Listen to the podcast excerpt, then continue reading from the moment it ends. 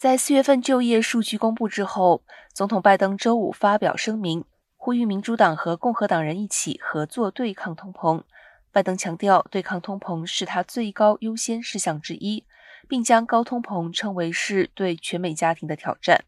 不过，他也表示，周五公布的就业数据显示，拜登将当前的美国经济强劲的就业市场归功于白宫的计划和策略。